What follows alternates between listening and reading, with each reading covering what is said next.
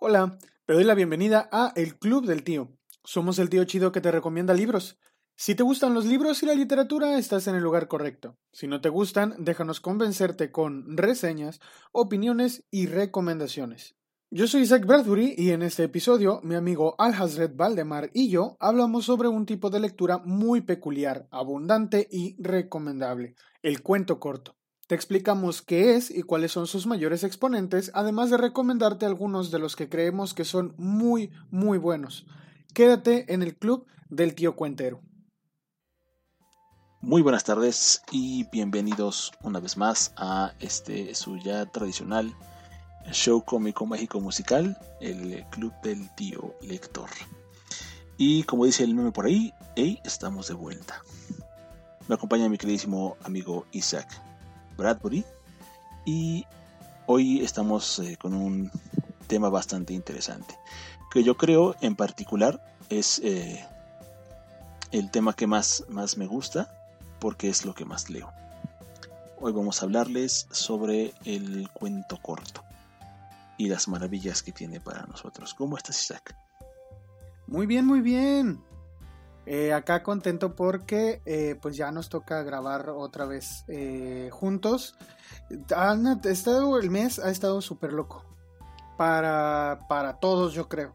Y para nosotros dos pues no es la excepción. Entonces hemos tenido que hacer algunos ajustes por ahí con la periodicidad en la que grabamos. Pero pues sí, como dices, estamos de vuelta. Y así que bueno, por lo menos es que no se han quedado ninguna semana sin su, sin su show. Porque, eh, como diría Freddie Mercury, The show must go on. Show must go on.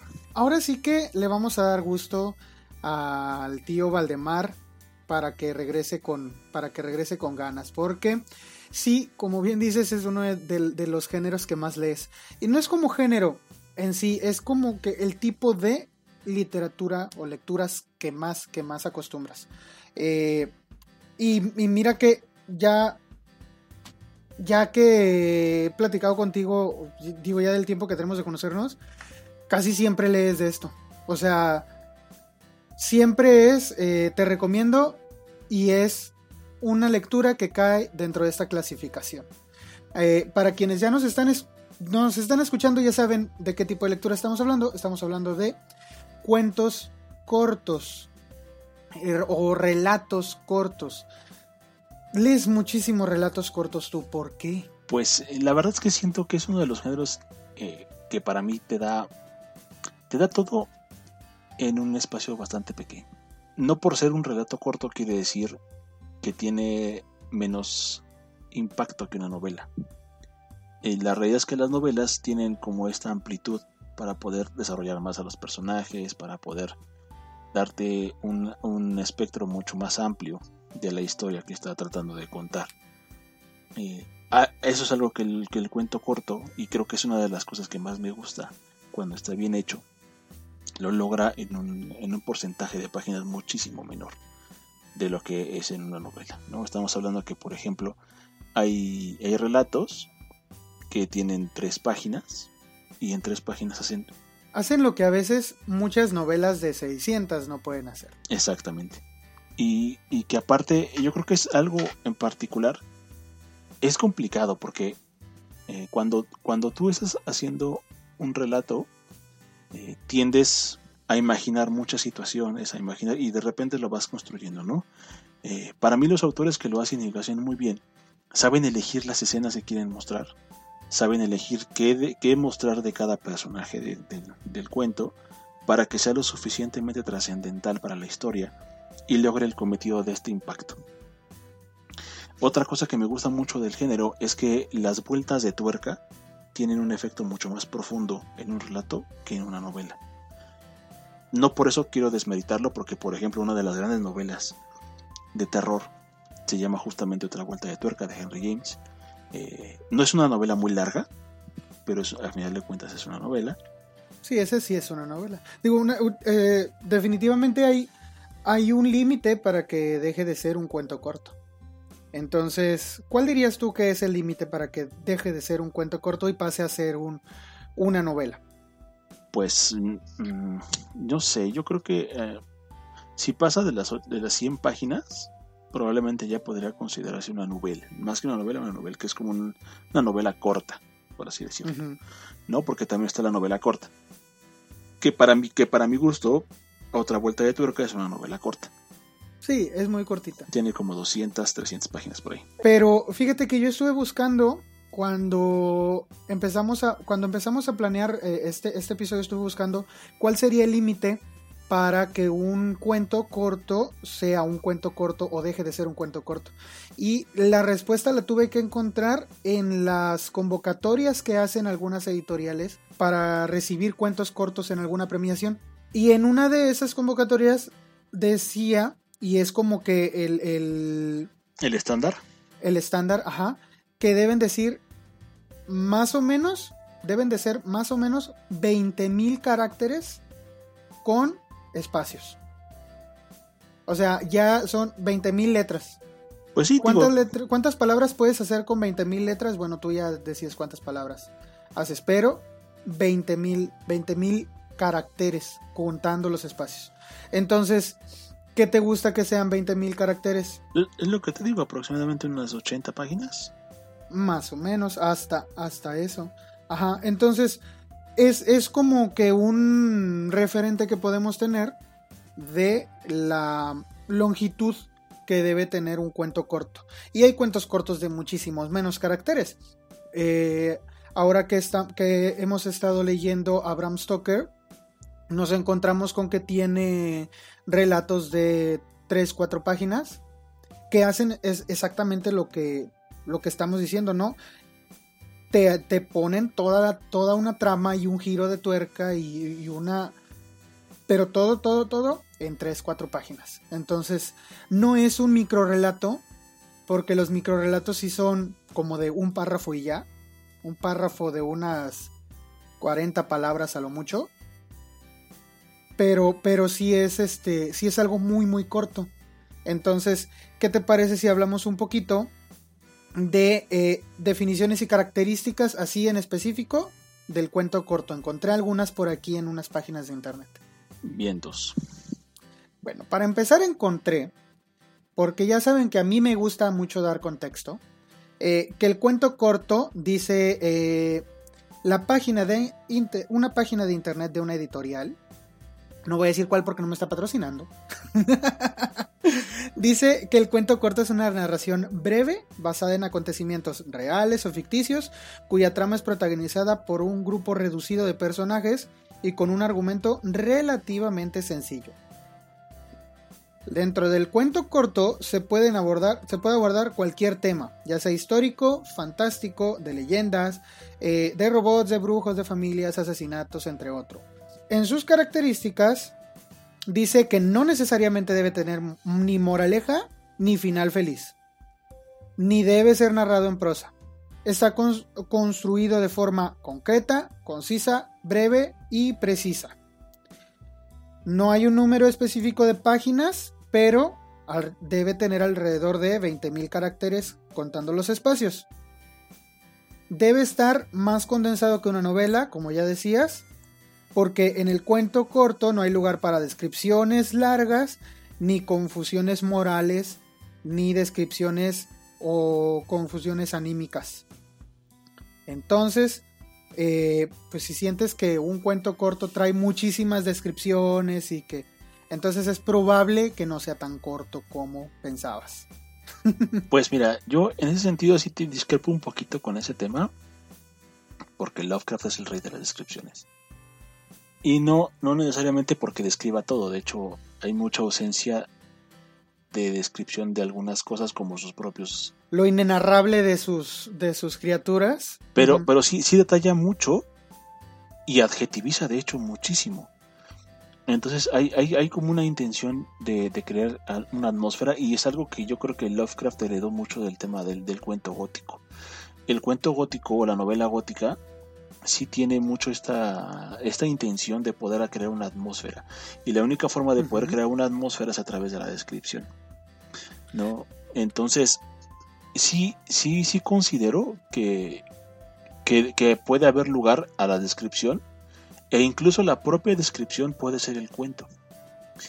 Ajá. que ese es otro, otro tema, ¿no? O sea, no, no e, esto, esto que, que, Isaac les compartió son como las características en general, es muy claro. Pero al ser, al ser, al ser una, una herramienta de, de, la imaginación, una herramienta de, de la creación artística y de la creación de, de, un, de un mundo, por así decirlo, eh, de, creatividad está abierto a que las personas puedan moldearlo de acuerdo a los fines que tengan con ese cuento.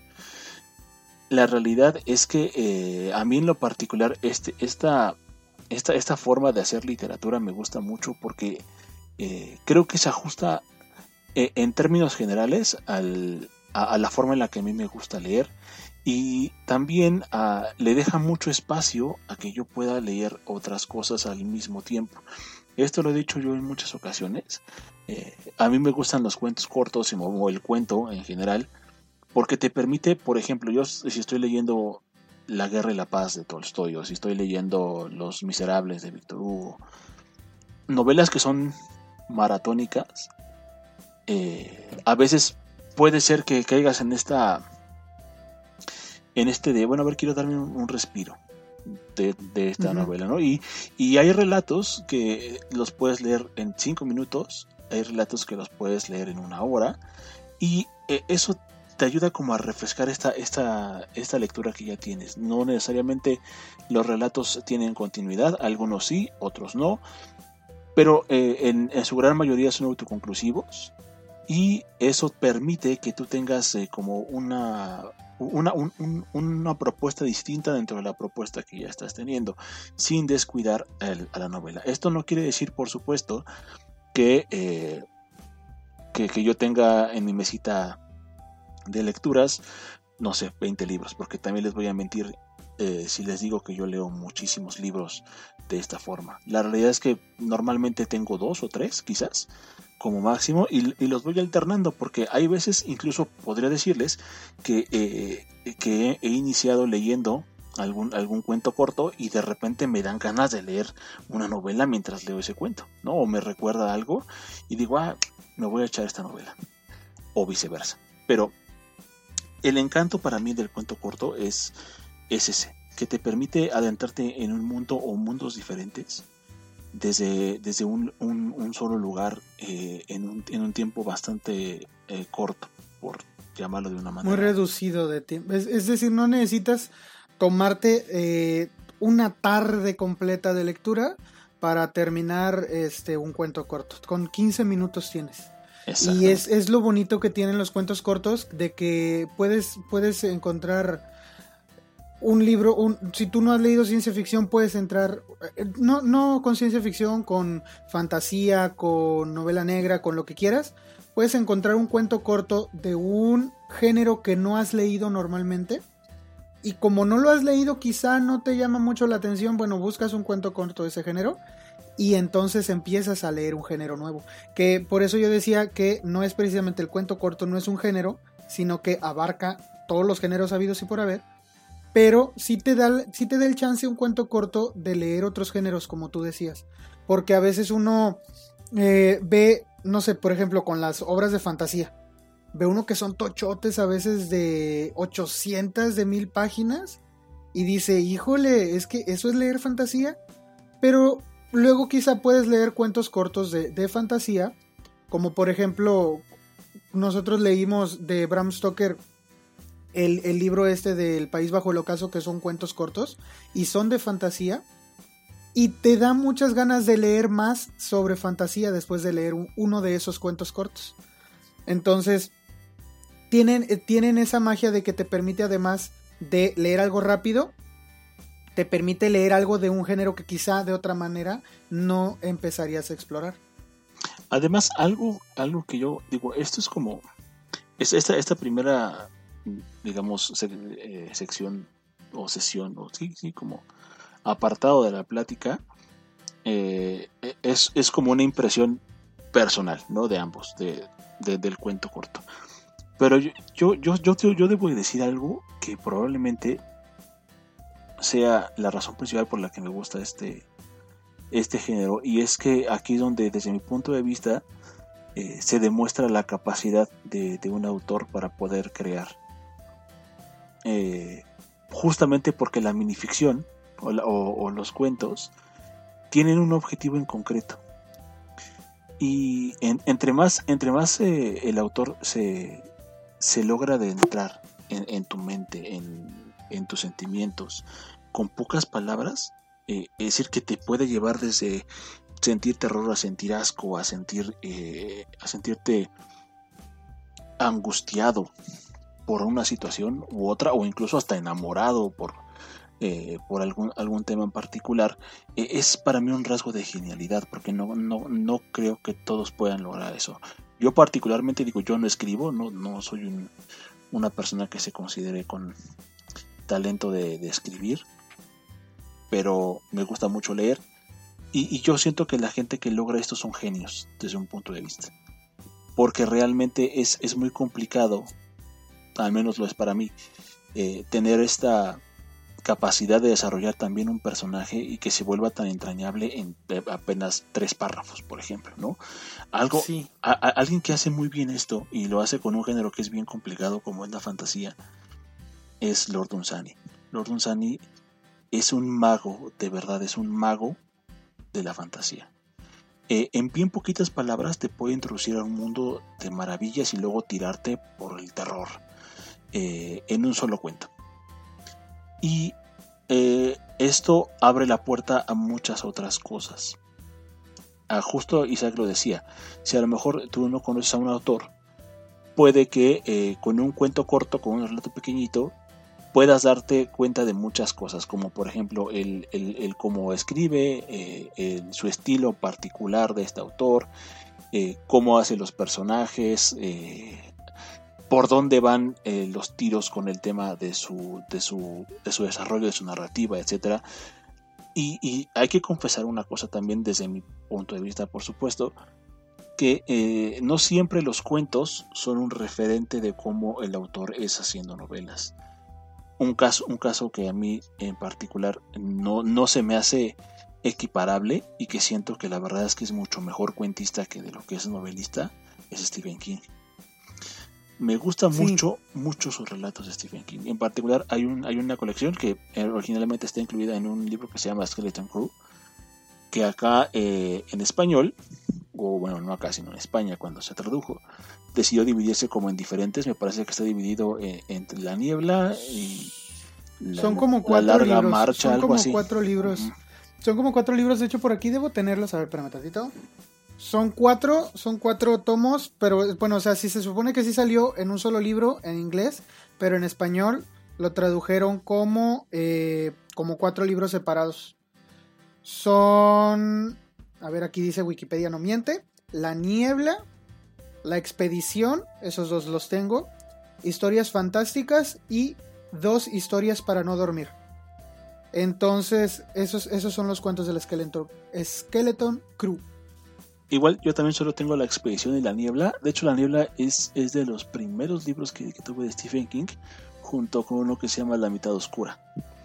Pero La Mitad Oscura yo la compré porque me gustó mucho La Niebla. Pero fíjate que yo siento que, yo siento que La Niebla es más una micronovela o, una novela pequeña que un, que un cuento corto. Se siente así, porque a lo mejor es, eh, eh, hay muchos, de hecho es algo justo lo que decíamos ahorita, ¿no? Está como entre las categorías que no debe haber muchos está personajes. Está en el límite, es que está en el límite. Pero hay muchos personajes dentro de, esa, de, ese, cuento. O sea, está, está el, el, hijo, el papá, la, la Carmody que odia a esa señora.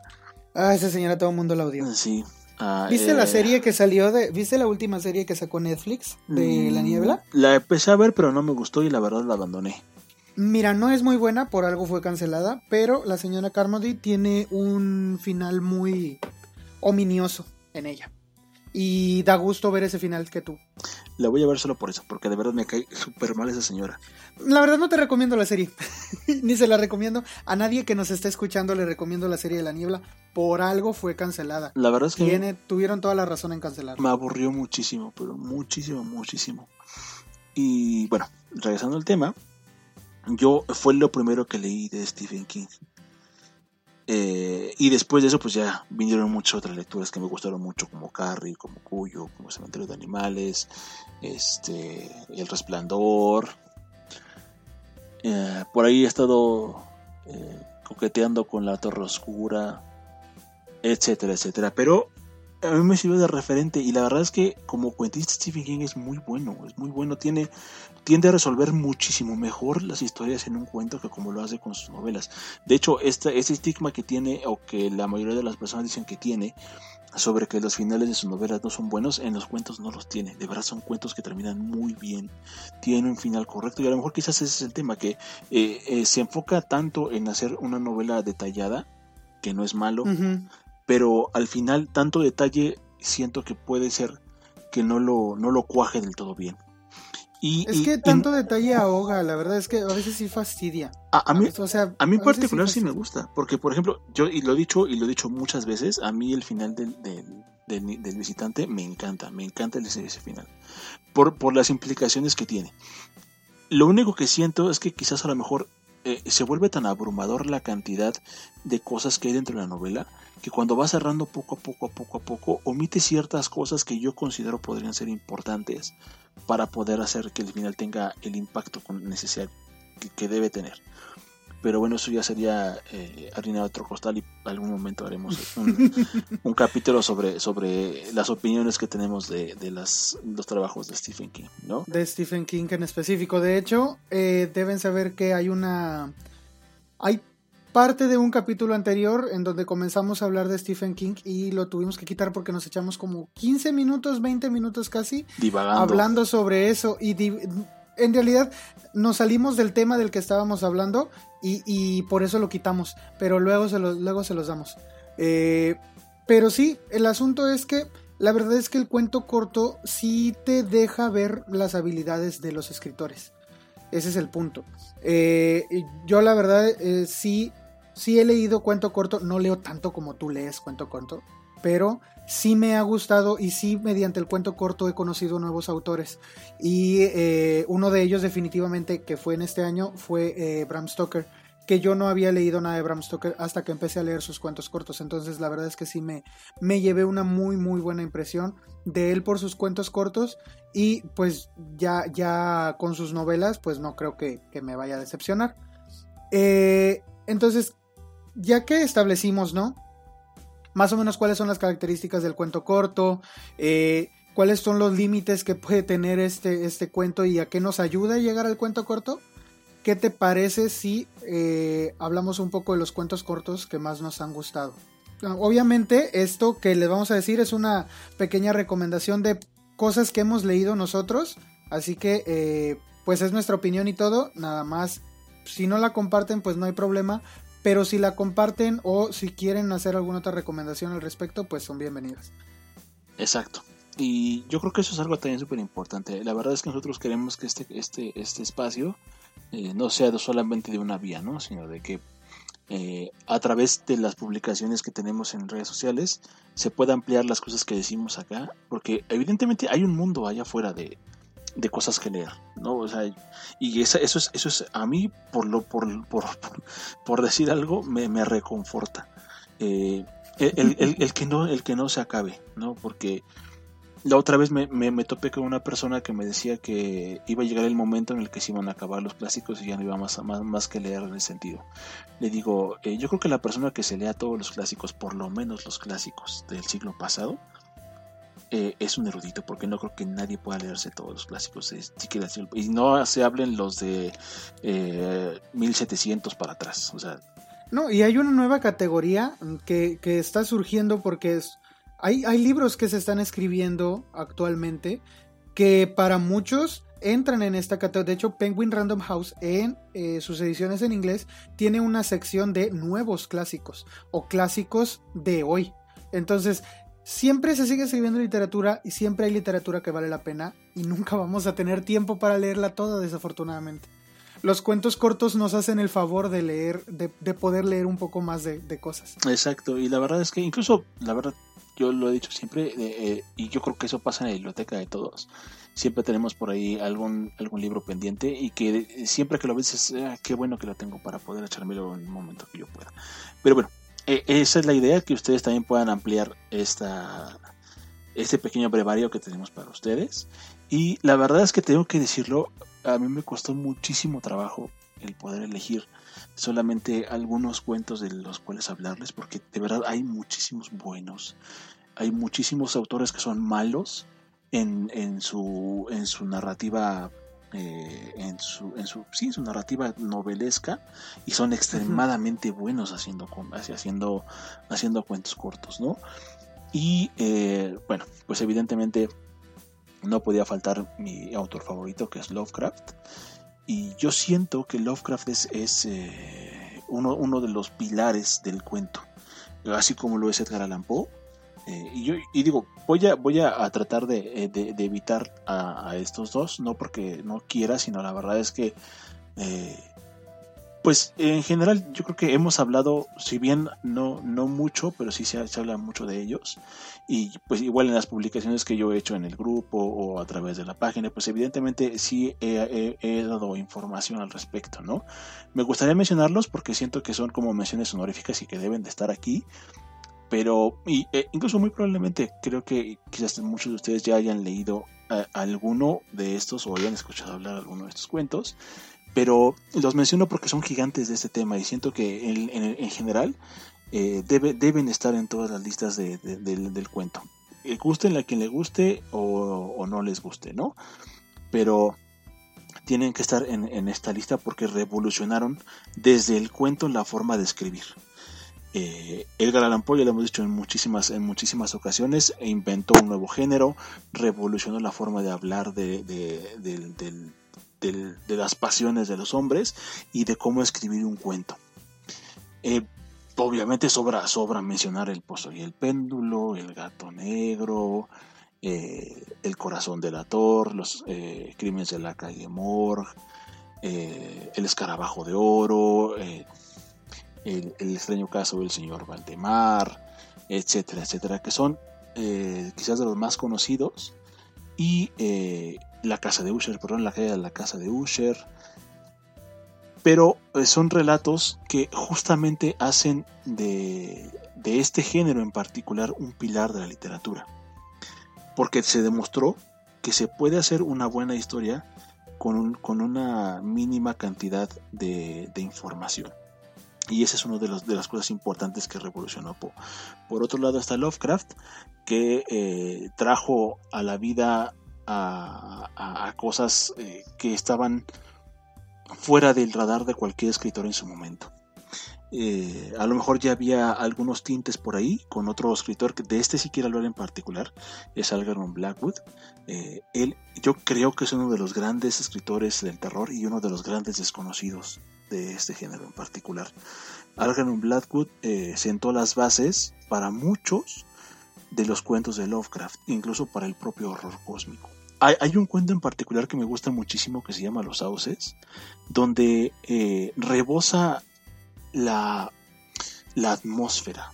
Es algo que te envuelve y, que te mete dentro, dentro de la situación, que, te hace eh, sentir aberración por las cosas que estás, que, estás, que estás leyendo.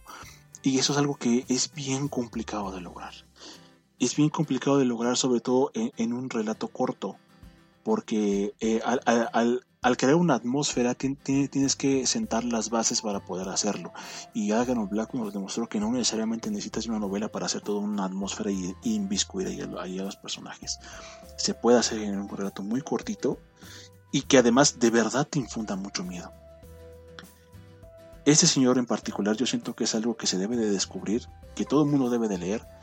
No necesariamente si, si es porque quieres o no leer el terror, pero es una, es una es, una figura eh, imponente respecto del, cuento corto y, de, del terror en particular. Si ya muchos hoy eh, conocen, a mí particularmente me gusta, eh, tengo que decirlo, hay, hay un hype súper importante respecto de Lovecraft, de todo lo que ha hecho. qué bueno porque me gusta mucho y mientras sigan saliendo ediciones bonitas lo voy a seguir comprando.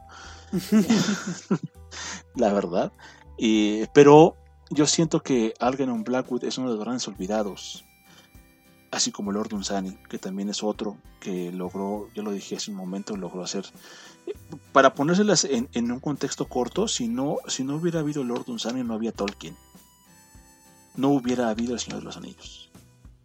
Lord Dunsany creó la fantasía. Fue él. Y es otro de los grandes olvidados del cuento corto.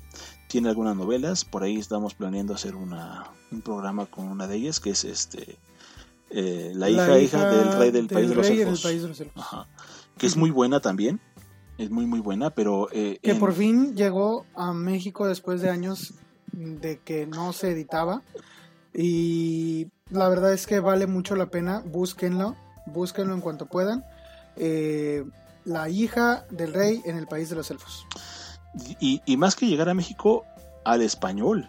Había, había ya décadas una brecha de tiempo increíble. Que ninguna editorial hacía una edición de, de Lord Dunsany, salvo Valdemar. Pero Valdemar publicó sus cuentos. Cuentos de un soñador se llama. Eh, esa edición de Valdemar, que es muy buena, y son justamente los cuentos, todos los cuentos de, Lord Dunsany, que yo considero es una edición preciosa y que todo el mundo debería de tener. Eh, y eh, de verdad siento que es, es algo súper importante entender desde acá por qué el cuento corto es una, un recurso súper interesante dentro de la literatura, porque te permite hacer una, una, una minificción que después puede ampliarse, que justamente fue lo que pasó con Lovecraft. Lovecraft hizo estos, estos, estos pequeños cuentos y al día de hoy existe una cantidad enorme de adaptaciones de su obra eh, que se han hecho incluso ya novelas y que se han hecho de todo tipo de cosas, películas, etcétera, porque se puede series, exactamente. Y algo, algo que muchos le, le, critican a Lovecraft es, es esta ambigüedad que tiene a la hora de, de, escribir, pero eso ha permitido que la imaginación de otras personas empiecen a desarrollar nuevos, nuevos derroteros de sus propios cuentos en Lovecraft. El caso está de Providence, de esta, esta adaptación a la novela gráfica de Alan Moore, de, de, todo el universo de Lovecraft, reimaginó completamente las cosas, le pudo dar otro, otra connotación a muchos, a muchos sectores, incluye temas de homosexualidad, incluye eh, muchas otras situaciones que para Lovecraft a lo mejor no están en sus cuentos, pero que están completamente integrados con su, mitología. Esa es la, esa es la gran, la, gran ventaja de esto, que eh, al ser tan ambiguo, y, en, espacios tan cortos deja espacio para poder ampliarlo e imaginar nuevas cosas y irse más allá de lo que él ya hizo en su momento, que es algo para mí, eso es un tesoro en particular, porque eh, muy, pocas, muy pocos escritores eh, dejan este espacio eh, dentro de su creación para poder reimaginar cosas. No necesariamente continuarlo, como han hecho algunos, por ahí pululan algunas, algunas nuevas ediciones sobre continuar en las montañas de la locura, sobre continuar la sombra sobre Innsmouth, pero eh, no aportan en realidad nada nuevo, sino quieren hacer una continuación, quieren ampliarlo. Es, ese, es un, ese es, un, caso, no digo que sea mal, no estoy diciendo que sean cosas malas, algunas no las he leído porque la verdad honestamente tampoco me llama la atención, pero eh, sí, sí tengo que decir que, grandes, grandes, grandes se han, se han parado sobre los hombros de Lovecraft y han hecho algo maravilloso de este mundo de cuentos. Que otra cosa que permiten los cuentos, el cuento corto, es también ser muy prolífico. Tú puedes escribir una cantidad de cuentos y eh, meterlos todos en una antología y esa antología eh, mandarla por alguna parte. Es decir, todos pueden ser cuentos de terror, pueden ser todos cuentos de fantasía, puedes hablar de terror, de fantasía, que se entrelazan, que no. Crear un universo con diferentes historias, que eso también es algo súper interesante. Algo, algo, algo que hizo, que hizo eh, Lovecraft y Lord Dunsany, por ejemplo, es que crearon un mundo de los sueños. Es decir, un, lugar que solo existe en, el estado onírico de las personas y se desarrollan muchas historias ahí. Es como crear esta, esta, esta, una ciudad y que en esa ciudad de repente tomes la historia de, de, Perenganito, de Perenganita y empieces a narrar qué les pasa a ellos. Y no necesariamente son cuentos que son consecuencia de uno del otro, pero ocurren en el mismo universo. Te permite crear un universo y el cual se puede desarrollar y ampliar y seguir ampliando y ampliando y ampliando y ampliando y ampliando. Que es algo muy complicado como en el caso de Tolkien cuando hizo El Señor de los Anillos, que creó todo un universo increíble. Esos, e, estas novelas que tenemos del Señor de los Anillos y del Hobbit y, lo que dejó del Silmarillion escrito estaban basados en un, solo lugar, que es Arda, que es la Tierra, donde se encuentran eh, los eventos que se narran en sus novelas.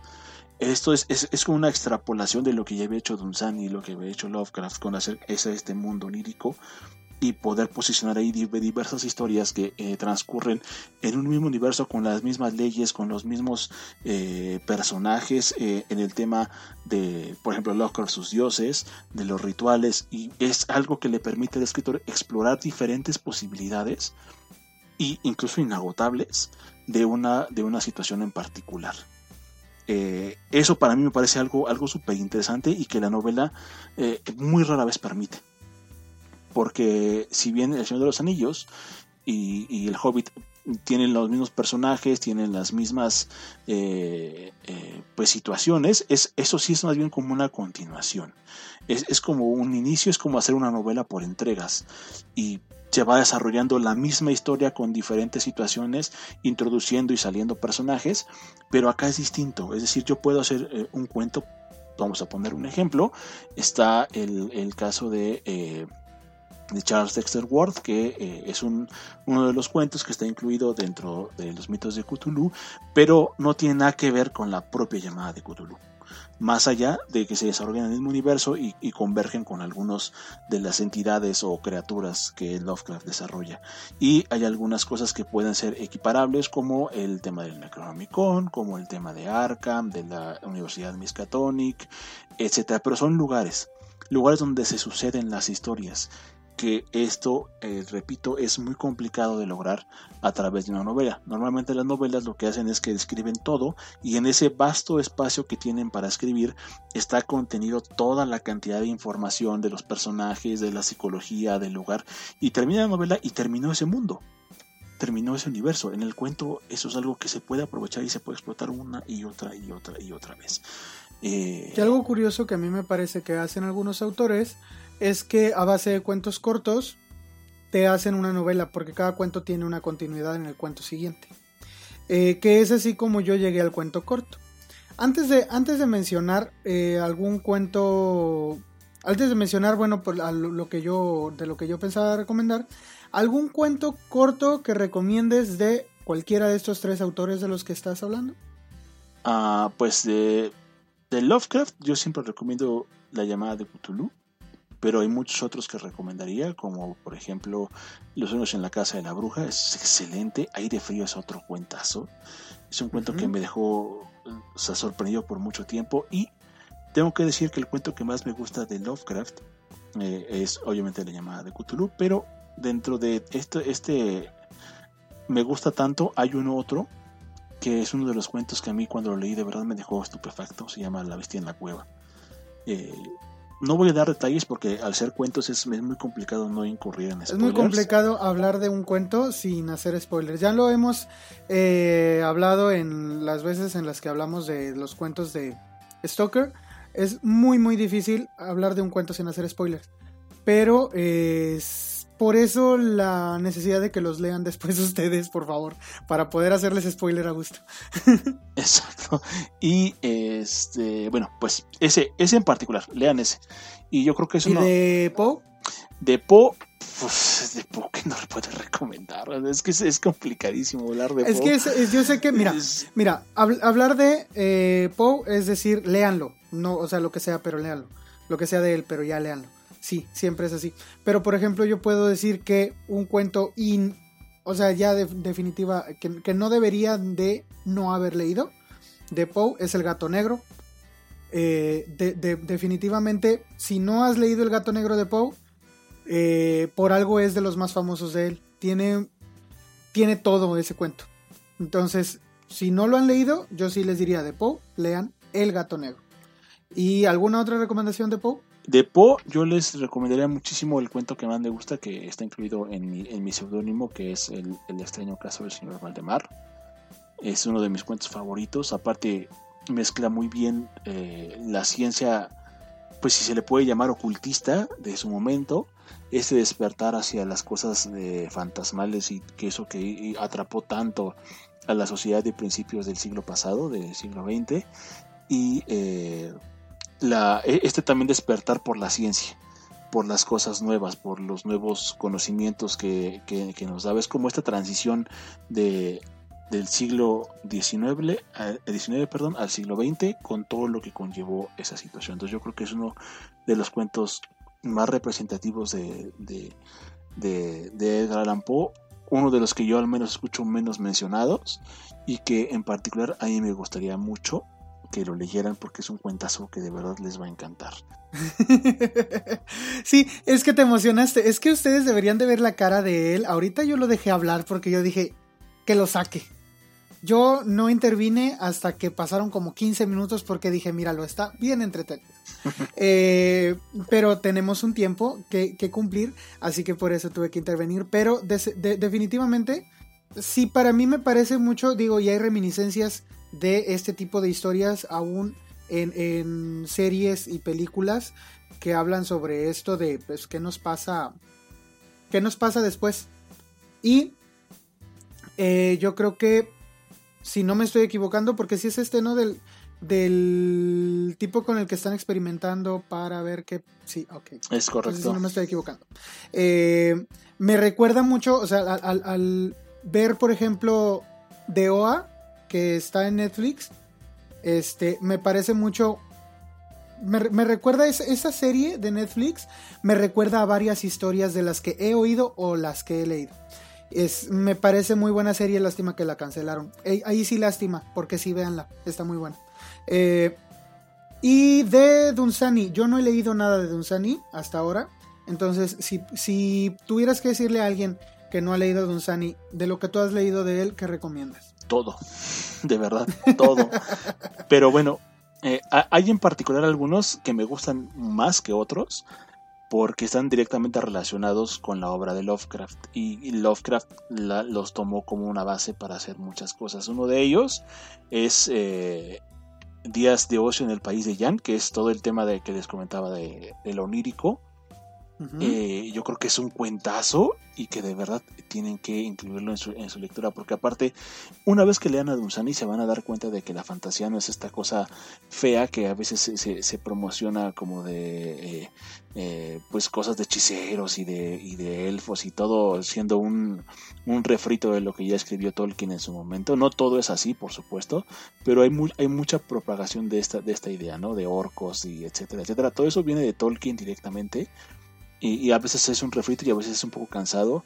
Y por ejemplo, eh, El nombre del viento, yo sé que muchos me van a matar, pero es una, es una novela que a mí no me gustó. La leí los primeros dos capítulos y me aburrió.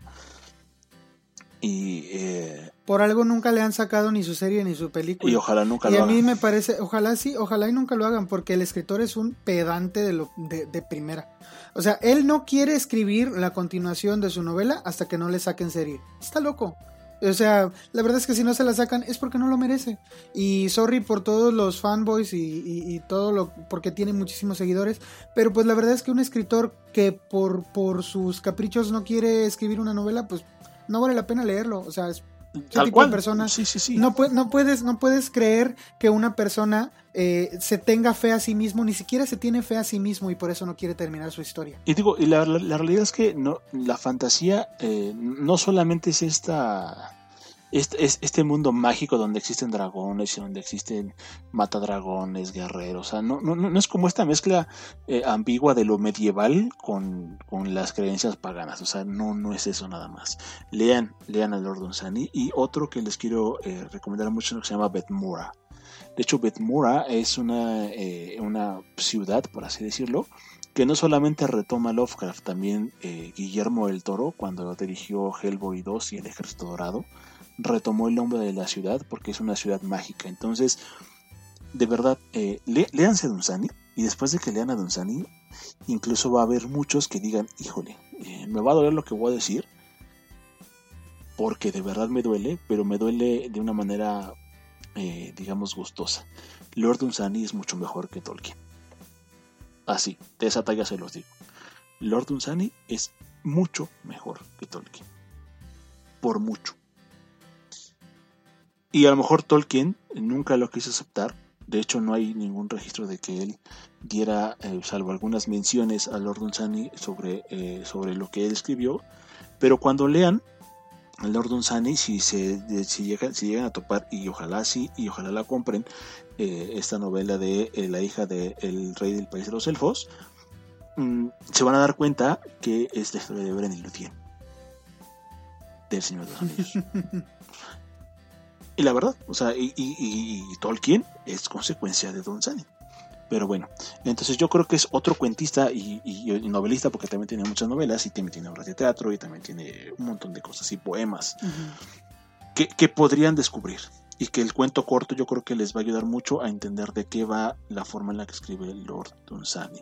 Y eh, ya por, por, eh, con base para terminar, me gustaría darles como un, una pequeña lista de, autores que yo considero que ustedes pueden, eh, pueden leer y que les van a gustar mucho si les gusta eh, este género del terror. Emilio Bueso es uno de los de ellos. Es, es, es, español, está vivo actualmente, está joven, pero escribe muy bien. Hay una antología que editó Valdemar en su colección de este, el Club Diógenes. Se llama eh, Ahora intenta dormir. Es buenísima, buenísima. Leanla. Aparte también tiene por ahí algunas eh, pues guiños y digamos de otra, manera también como eh, algún homenaje a Lovecraft. Está Algernon Blackwood, ya les había comentado, de él me gustaría mucho que se pudieran conseguir, si, si les es posible, la edición que sacó Valdemar sobre es, el Wendigo. Eso, eso es un cuentazo. Si no, también hay una edición de, de Alianza Editorial que se llama eh, Los mitos de Cthulhu, donde viene el Wendigo de Algernon Blackwood. Ese cuento también es buenísimo. Es, es este, este, ya que lean a esta persona, van a saber cuál es el nivel del terror. Y, van a, y, de verdad que le van a poner un pedestal. Porque es, es, increíble la forma en la que este hombre hace una atmósfera en tan poco, en tan poco espacio. Y logra torcerlo todo, ¿no? Ahora eh, voy a dar un par de recomendaciones orgullosamente y que me siento orgulloso de decirlo, son mujeres mexicanas que han, han revolucionado eh, la forma de contar cuentos aquí en México. Con toda esa atmósfera de, cuento de las abuelitas, de, las casas en México. E, e, es, increíble, de verdad, la forma en la que lo hacen. Yo no sé por qué demonios no hay más eh, editoriales tomando a, esta, a estas dos a estas dos grandes eh, mujeres eh, eh, en cuenta y gritándolas. Una de ellas acaba de morir hace poquito, el año pasado, desafortunadamente, es Amparo Dávila. Y es una de las, de las grandes exponentes del cuento corto aquí en México. Hay dos recopilaciones editadas por el Fondo de Cultura Económica una de ellas ilustrada por Santiago Caruso. Santiago Caruso es uno de mis ilustradores favoritos, aparte de que siempre se ha dedicado a hacer cosas de terror, que se llama El huésped y otros relatos siniestros. Por favor, lean El huésped. Es un cuentazo, de verdad, no, no, van a acabar eh, de sorprenderse si lo van a leer una y otra vez y otra vez y otra vez. Y aquí es donde ustedes se van a dar cuenta de por qué digo que, eh, que es una, una escritora eh, completamente eh, desaprovechada porque se, se, van a encontrar con una narrativa bien interesante. Hay, hay, otro cuento que me gusta mucho también de, esta misma antología que me parece que se llama La habitación de la tía Julia o, La habitación de Julia, algo así más o menos. y narra esta, este descenso a la locura progresivo y, cómo, y cómo arruina la vida de una persona que se, que se consideraría perfectamente normal. Eh, aparte de, que toca muchos temas sobre la soledad, sobre la forma en la que se veían las mujeres a sí mismas en la época de los eh, 60s, 70s eh, aproximadamente, el rol que jugaban en la sociedad. Hay, hay, ah, hay un, un sinfín de emociones y un sinfín de, eh, eh, pues sí, no, no puedo decir de otra forma, de emociones y, principalmente de miedo, de miedo a lo sobrenatural, de miedo a, lo propio que, tenemos en nuestra cabeza y que poco a poquito nos va a, puede hacer una, bola de nieve, este efecto bola de nieve que empiezas con un pequeño detalle y a lo mejor cosas insignificantes que para ti tú puedes decir, ay, sí, cosas súper, súper, súper sin, sin sentido, se podría decir por de alguna manera, eh, se vuelven algo que después ya te crea mucha ansiedad. Que de verdad eh, eh, hace que te transformes en, en, un, en un ente quizás deambulante por ahí, por ese tipo de situaciones. Lean, lean Amparo Dávila, no, no la dejen no la dejen nunca. Eh, si la encuentran, llévense sus libros, de verdad no se van a, no se van a arrepentir. Y la otra es eh, Adela Fernández. Adela Fernández es todavía más desconocida que Amparo Dávila. Eh, yo que sepa, solamente hay, hay, hay una edición donde se edita uno de sus cuentos, el cuento que voy a recomendar en particular. Yo no, no tengo el agrado de, tenerla en físico, lo, leí hace muchísimo, muchísimo tiempo en una biblioteca. Este, en, una antología de cuento mexicano que tenían por ahí. Eh, la busqué y ya nunca la encontré y después de mucho buscar en internet pude localizar algunos de sus cuentos y en particular uno que se llama La jaula de tía Enedina. Eh, este cuento de verdad lo tienen que leer. Es un cuento que trasciende todo. ¿sí? Eh, ya habíamos mencionado que existe eh, este, este, este, factor de, vuelta de tuerca en, los cuentos. Yo creo que este, este, es el cuento perfecto para ilustrar el cómo una vuelta de tuerca puede hacer que todo cambie con un final que apenas tiene dos párrafos y se convierte en algo monstruoso, se convierte en algo eh, desorbitante, se convierte en algo que te abruma de muchas maneras. ¿No? O sea, aparte es un final que, en, ese, en, ese, en, ese, en, ese pequeño, en ese pequeño espacio de un par de párrafos habla de tantas cosas, de, tanto que, incluso podrías decir eh, eh, es, es, una llamada al eh, a, la crítica social. Porque todo el, todo el cuento te, la pasa desarrollándote una, una, historia que llega el momento en el que te enternece. Es una historia de terror, pero eh, llega un momento en el, que te enternece los personajes, la situación, y que incluso yo creo que muchos de los que vivimos en México podríamos incluso eh, ser eh, empáticos con la situación. Y el final, el final te, toma la cabeza y la, le da vueltas 10 veces y la vuelve a poner en su lugar. Es algo increíble, de verdad. Lean La jaula de Tinedina. Eh, está el relato en internet. No es, no, es, no es para nada complicado encontrarlo por ahí.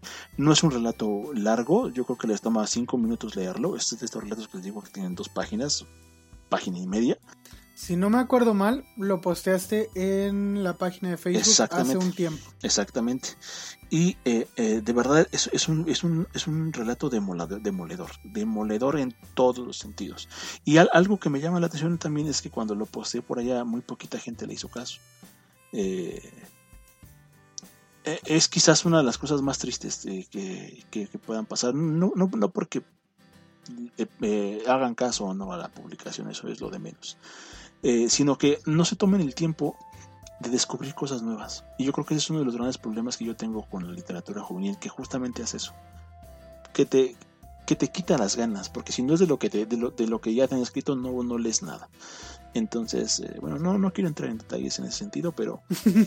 ya lo abordamos en varias ocasiones el tema de la literatura juvenil. Entonces, eh, prefiero enfocarme a lo, a lo, bueno y la verdad es que yo creo que este relato en particular eh, eh, a todos aquellos que se atrevan a buscarlo. Si todavía lo encuentran por ahí en, el hilo de publicaciones, eh, eh, rífenselo, la verdad es que les va a sorprender y, espero que en algún momento la vuelvan a editar, porque yo creo que se merece muchísimo la pena esta señora. me gustaría también que la editaran porque hay más cosas que quiero leer de ella. Me encantaría tener más cosas que leer de ella. y pues ojalá, ojalá y Fondo de Cultura Económica escuchen nuestro humilde podcast y se dignen de una vez hacer algo algo al respecto con, con esta increíble que también Fondo de Cultura Económica últimamente ha estado dando sorpresas digo en la FIL ah, ya anunciaron unas buenas sorpresas para eh, pues sí cosas que no se habían hecho hasta ahorita. Entonces eh, digo sí es una es que el problema con Fondo de Cultura Económica es que es una editorial que al final de cuentas depende mucho del ambiente político, porque es una editorial que se mantiene con nuestros impuestos. Entonces... Puedo eh, exigirlo. Sí. ¿Eh? Puedo exigirlo. Sí, Sí, pero ah, de allí a que se cumpla tu exigencia. Ese es el problema. Ese es el problema con, con, Fondo de Cultura Económica. Porque al haber intereses políticos de por medio, porque es una. porque al, final de cuentas es una dependencia de gobierno, eh, siempre va a depender mucho de quién está encargado de. Y ahorita, el que está encargado de, hasta donde tengo hasta donde yo supe, el último que ha estado a la cabeza de Fondo Cultura Económica es un eh, español que nacionalizado mexicano. Así que, eh, aunque pues sí es una persona que lleva muchísimo tiempo viviendo en México, mm, no sé cuáles sean sus eh, prioridades. Por lo tanto, aunque han hecho cosas buenas últimamente en Fondo de Cultura Económica, también de Fondo de Cultura Económica les puedo decir que se consigan, hablando de cuento corto, toda la colección de Vientos de Pueblo. Mm. Porque la colección de Vientos de Pueblo son puros cuentos cortos de escritores internacionales, no solamente mexicanos.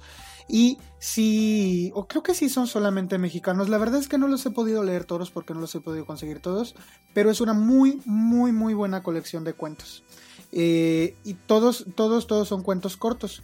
Son folletines pequeñísimos, pero eh, es, fue parte de esta cosa que prometió el actual presidente de México de eh, poner la literatura al alcance, al alcance de todos. Fue su estrategia. Son cositas que cuestan como 10 pesos, de 10 a 25 pesos cuestan. Y todos son cuentos cortos. Es una colección que a mí me gustaría tener porque la verdad es que es muy llamativa. Y algunos de los, algunas ya los he leído ahora que fue la pandemia, de hecho, métanse a la página de Fondo de Cultura Económica. Cuando comenzó la pandemia, muchos de esos eh, en edición digital estaban disponibles gratuitamente. Quizá todavía se encuentren disponibles gratuitamente y son cuentos cortos muy buenos. Yo, eh, pues ahorita ya se nos, va el tiempo muy rápido. Pero precisamente de, de esa colección les puedo recomendar un cuento. Es un relato que se llama Subasta de María Fernanda Ampuero. Eh, y la verdad es que este relato tiene de todo y retrata una parte de la sociedad mexicana que aún sigue muy latente en, la realidad. Y sí es un cuento que merece la pena que lean. Y cuesta 12 pesos.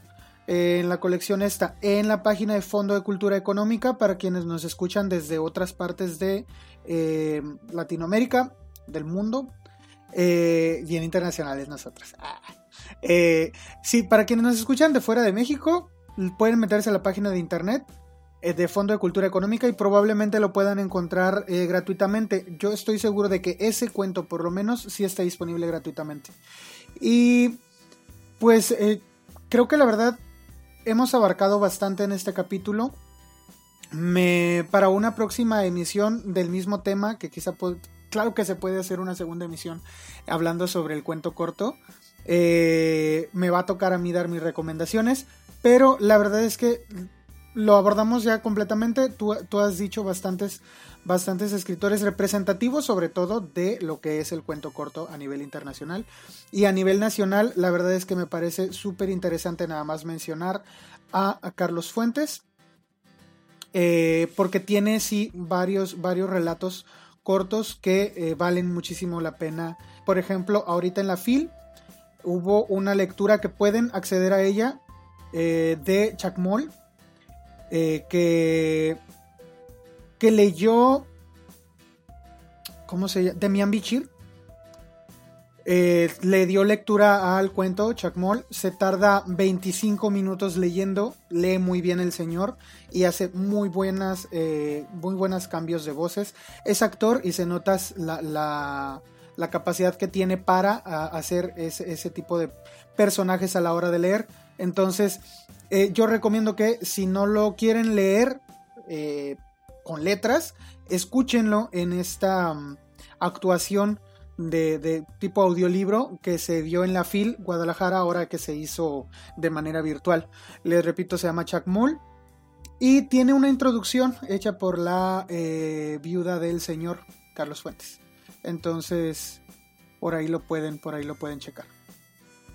Y pues yo creo que sería todo por el programa de hoy, a menos que tengas otra cosa que comentarnos.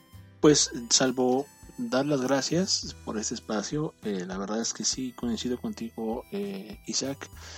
Me disculpo también porque me emocioné.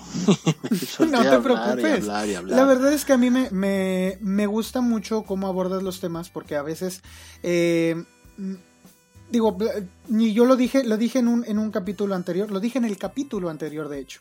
A veces necesito las palabras de alguien más para expresar lo que, lo que yo quiero decir y no veo necesidad de agregarle más a lo que ya dijiste. pues digo, eh, salvo eso, yo creo que sí, sí sería muy importante que pudiéramos retomar eh, un, el cuento corto episodio 2. Sí, porque hay todavía mucho que decir, hay muchos cuentos, hay muchos autores. Muchísimo. Hay, hay muchos géneros y subgéneros del, cuento corto que abordar, porque hoy hablé específicamente de cuentos de terror y algunos de fantasía. pero hay de todo. pero fíjate, pero Poe escribe policíaco. Fue el que empezó el género policíaco. Eh, el terror con Lovecraft y la fantasía con eh, Dunsany. Entonces, son tres géneros. La versatilidad del cuento corto es eso los cuentos que, yo le recomiendo, Chuck Moll, es de fantasía. Eh, el, cuento de Subasta es, es raro porque es como, como esta ficción realista. Porque la verdad no, es que es, algo que sí pudo haber pasado. O sea, tú lo lees y piensas que es una persona que te está contando en realidad lo que le pasó no es algo que esté fuera de la realidad, pero es una ficción. De hecho, se dice, se dice eh, que ella lo escribió basada en, en, algo que escuchó de verdad de, una, de una persona a la que le pasó. Entonces, la verdad, léanlo. Es, ese cuento yo sí se lo recomiendo muchísimo. Y, eh, pues sí, te digo, o sea, la verdad es que a veces, a veces... Eh, no hay necesidad de agregar más cuando hagamos un segundo episodio, quizá pudiéramos hablar entonces de otros, de otros escritores. Hay cosas muy interesantes que hablar sobre, por ejemplo, la ciencia ficción. Y eh, también estamos preparando eh, algo sobre ciencia ficción, porque da la casualidad de que hasta ahora no hemos hablado de ciencia ficción en el podcast, pero ya viene algo. Y pues nada, agregar que pues saben ustedes que si tienen alguna recomendación que hacernos, si quieren que hablemos de algún libro, pues díganos por ahí en los comentarios, déjenos en los comentarios, compartan este capítulo, eh, si les gusta pues recomiéndennos con otras personas, eh, ya saben, denle share, denle follow, métanse, aunque no nos escuchen a lo mejor en, en YouTube, si no nos escuchas en YouTube, como quiera, métete a la página de YouTube y danos el follow porque nos sirve bastante. Eh, si no nos escuchas en Spotify, y quieres hacernos el paro, hazte una cuenta gratuita y dale seguir. Eso nos sirve bastante. En Google, en cualquier plataforma en donde nos escuches, síguenos. Pero si no nos escuchas en otra plataforma, pero también nos das seguir allí, nos sirve bastante que hagas eso. Y, pues con ese recordatorio, pues creo que sería todo para podernos despedir. Que tengan una excelente semana. Bueno, excelente resto de semana. Y nosotros nos vemos por aquí hasta el próximo miércoles. Así es, pues muchísimas gracias y eh, pues eh, recordándoles que eh, nos interesa mucho su opinión también, déjenla en cualquiera de las plataformas y sin más que agregar pues estaremos por ahí viendo. Se me acaba de, perdón, como un pequeño paréntesis antes de esto, yo creo que sería bueno Isaac que pudiéramos incluir, vimos que justamente Fondo de Cultura Económica va a editar los cuentos de Clay Inspector. Entonces yo creo que sería una buena oportunidad de hablar de ellos en algún otro capítulo. Pero bueno vamos a, ello por allá y pues muchísimas gracias por, por, su atención, por dejarnos entrar a sus hogares, a sus computadoras, a sus dispositivos eh, móviles. A sus oídos. A sus oídos y eh, pues cuídense mucho, pórtense mal, cuídense bien, lean mucho y estamos aquí en la próxima semana. Bye. Bye bye. Te recordamos que puedes encontrarnos en la plataforma para podcast que prefieras, Spotify, Apple, Google. Síguenos y danos tu calificación. En todos lados nos encuentras como el Club del Tío. Suscríbete a nuestro canal de YouTube y danos un like en Facebook. Ahí encontrarás material nuevo cada semana que no podrás ver por acá.